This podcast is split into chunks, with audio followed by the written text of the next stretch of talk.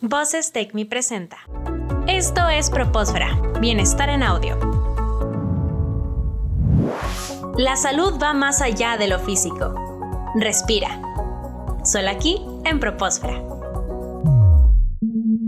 me gustaría también preguntarte, tú que tienes mucha experiencia en este tema, ¿hay algunas circunstancias que podamos prever? Es decir, además de, nosotros, pues buscar grupos que, nos nutran y pues buscar nosotros ser conscientes de qué es el ciberacoso. ¿Hay algo, hablando de los sistemas, que podamos hacer también para prevenir estos ataques o estas filtraciones de nuestra información? Sí, de hecho, las, recomendaciones básicas del uso de Internet y las redes sociales de cómo protegernos en Internet. Una de esas es proteger nuestra, nuestra información privada, ¿no? Entonces, no compartir nuestra, nuestras contraseñas con nadie, ni porque es mi mejor amigo, ni porque es mi, mi, mi novio o mi novia, o, porque es la chica que me gusta. La confianza no se mide en compartir una contraseña de una red social o de un correo electrónico. Entonces, las contraseñas no se comparten con nadie. Asegurarnos muy bien de utilizar únicamente las aplicaciones oficiales, es decir, si vamos a hacer uso de redes sociales, utilizar únicamente las aplicaciones oficiales, el propio proveedor nos, nos provee, es decir, no utilizar ningún tipo de aplicación que ofrezca hacer alguna modificación a las aplicaciones oficiales o, este tipo de aplicaciones que nos ofrecen a cambio de, una, de una selfie, ver cómo nos veríamos este, mayor o con el cabello más largo o el cabello de otro color, ese tipo de cosas. Desde ahí ya estamos brindando nosotros nuestra información. Que de hecho son muy comunes, son muy, muy comunes de cómo te vas a ver en, en cómo se va a ver tu hijo, ¿no? Cómo se va a ver tu cara como mujer, cómo se va a ver como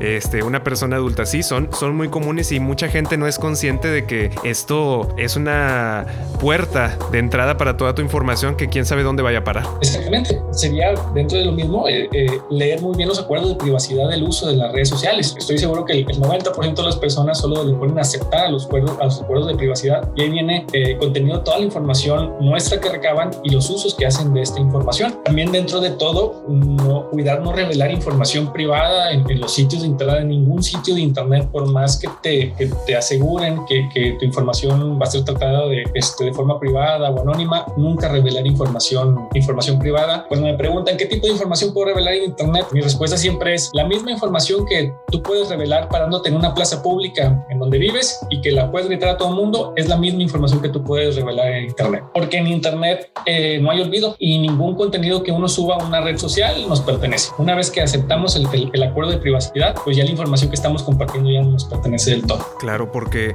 a fin de cuentas como el objetivo principal de estas redes sociales es compartir, pues su materia prima es toda la información que nosotros metemos, fotografías, videos, eh, mensajes, y, no, etc. Y no solo por, la, y no solo por la red social, el, objetivo de la red social pues es brindarnos contenidos que nos sean de nuestro agrado y nos ayudan a, a, esta información que compartimos nos ayuda a segmentar esto. Pero una vez que yo subo una fotografía a una red social, aunque sean estas stories que se borran en 24 horas, nada me asegura que otra persona no le puede tomar un screenshot a esa imagen y esa imagen ya no se borra en 24 horas. Entonces ahí es donde, donde a lo que me refiero con la información que uno sube a, una red social ya no nos pertenece y, no podemos saber el alcance que va a tener esa información o qué, qué uso va a hacer otra persona de esa fotografía, de ese comentario que, estamos compartiendo nosotros. Claro, si puede terminar en algún otro sitio web, impreso, en alguna página de suplantación de identidad. Digo, es, es muy interesante lo que mencionas porque la realidad es que hay, hay casos donde así inocentemente uno piensa que va a quedar en manos de un amigo y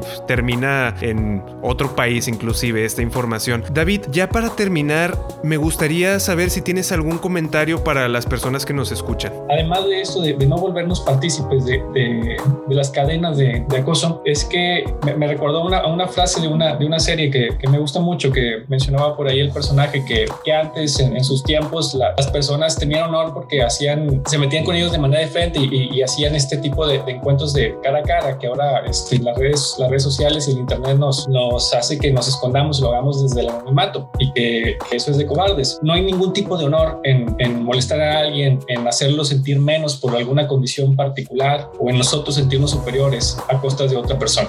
Claro, si no te hace mejor persona ni, ni te hace ver mejor, al contrario. De hecho, simplemente estás perpetuando una situación muy negativa. Y ya ahora tenemos también pues muchas herramientas para prevenir este problema y si hay alguna persona que, que esté sufriéndolo, pues también hay algunas instancias y que podamos tomar, algunas acciones que podemos tomar y algunas, algunos contactos a los que podemos acudir. Muchísimas gracias David, agradecemos mucho tu tiempo y esperamos tenerte próximamente en este programa. Muchísimas gracias Iván un saludo para todos.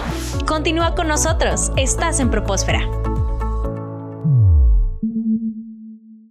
Las opiniones vertidas en este programa son responsabilidad de quienes las emiten y no representan necesariamente la opinión de Universidad Tech Milenio.